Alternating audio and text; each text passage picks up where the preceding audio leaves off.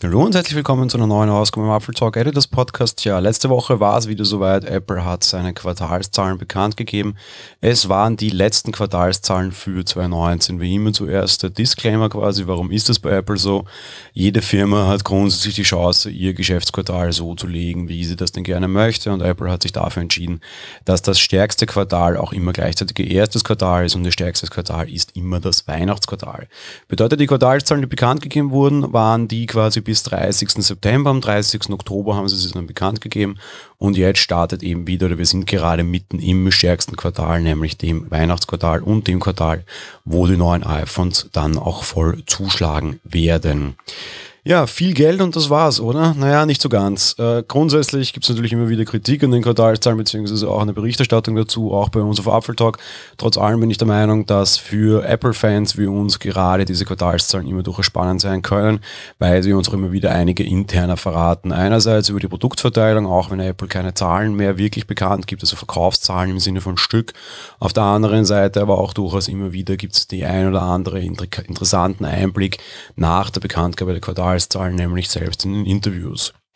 Generell muss man sagen, es war das erfolgreichste vierte Quartal aller Zeiten bei Apple. Sie haben 64 Milliarden US-Dollar Umsatz geschrieben, eben das beste vierte Quartal aller Zeiten bisher.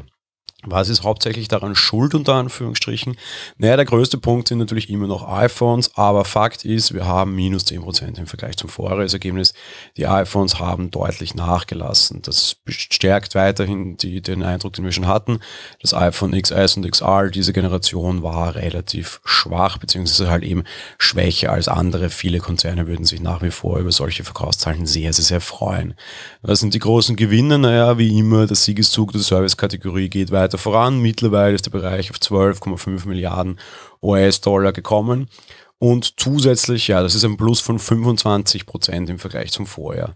Ähnlich verhält sich mit der Wearables-Kategorie. Dort gibt es plus 50 Prozent im Vergleich zum Vorjahr. Das ist natürlich ein wirklich großes Ergebnis. Insgesamt hält man mittlerweile bei 6,5 Milliarden US-Dollar. Das ist die Kategorie Sonstiges.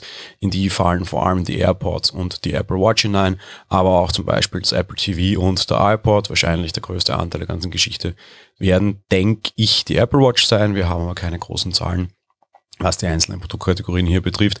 Generell versteckt Apple ja schon kleinere Produktgruppen immer wieder, also schon sehr lange in dieser Kategorie. Dementsprechend genaue Zahlen gibt's hier ja keine. Der klare Verlierer hingegen ist der Mac. Mit 7 Milliarden Umsatz könnte er sogar bald quasi vom Treppchen fallen und dementsprechend von AirPods, Apple Watch und Co., also der sonstiges Kategorie überholt werden. Wir haben hier momentan einen Rückgang von 5%. Zugegeben, es war auf jeden Fall nicht das stärkste Jahr des Macs. Es gab zwar Neuankündigungen, aber das waren größtenteils alles nur Überarbeitungen, zugegeben auch. Wahrscheinlich verkaufen sich die Notebooks am besten, zumindest gibt es immer wieder Aussagen dazu. Und die Notebooks leiden nach wie vor unter einer kaputten Tastatur. Die neue dürften wir aktuell offenbar nicht sehen. Die iPads wachsen weiter um knapp 13 Prozent, halten jetzt bei 4,7 Milliarden US-Dollar. Auch kein schlechtes Geld, fällt aber auch klar hinter die Wearables-Kategorie zurück.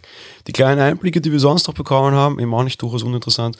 Auf der einen Seite ist durchaus eine Marketing-Aussage, Apple Pay soll viermal so schnell wachsen wie PayPal. Naja, schön und gut, aber auf der anderen Seite, PayPal ist der Markthirsch. Die können froh sein, wenn sie überhaupt noch wachsen, würde ich mal fast sagen. Die sind eben sehr stark verbreitet. Zusätzlich hat Apple jetzt mit der Apple Card eine neue Variante geschaffen. Man soll iPhones auf 24 Monate zinsfrei kaufen können. Das soll wohl die iPhone-Verkäufe weiterhin ankurbeln. Eine kleine interessante Aussage von Luca Maestri gab es auch. Der hat nämlich bei den iPads gesagt, man muss hier den Veröffentlichungszyklus berücksichtigen die Dinge erscheinen anders als die iPhones nicht jedes Jahr.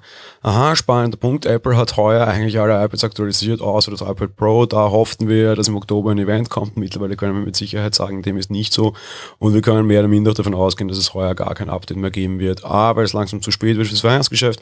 Und B, eben der Hinweis, dass es ja doch teilweise 18-monatige Rhythmen gibt, könnte schon ein Hinweis darauf sein, dass wir es nächstes Jahr im März ein neues iPad Pro sehen werden. Das deckt sich auch mit den Aussagen, die Kuo getroffen hat und den Analysen, die er bisher gemacht hat. Für nächstes Jahr erwartet Apple, oder fürs nächste Quartal erwartet Apple einen Gesamtumsatz von 85 bis 89,5 Milliarden US-Dollar. Wenn man da am oberen Ende der Skala bleibt, könnte es das erfolgreichste Quartal Apple aller Zeiten werden. Bisher war das das stärkste Quartal im Jahr 2017 mit 88,3 Milliarden US-Dollar. Wir erinnern uns, das war der Start des iPhone X. Auch wenn das sehr teuer war, waren da die Verkaufszahlen sehr, sehr, sehr gut und das iPhone X sehr beliebt. Wahrscheinlich, weil viele Nutzer darauf gewartet haben und auch schon entsprechend gespart hatten. Ja, soviel zu den Quartalszahlen. Wir hören uns dann morgen wieder mit einer anderen ja, sagen wir mal, Hausmeister-Thema letzte Woche ist ja viel bei Apple passiert. All das werden wir die Woche im Podcast entsprechend besprechen. Also bis morgen. Tschüss, Baba.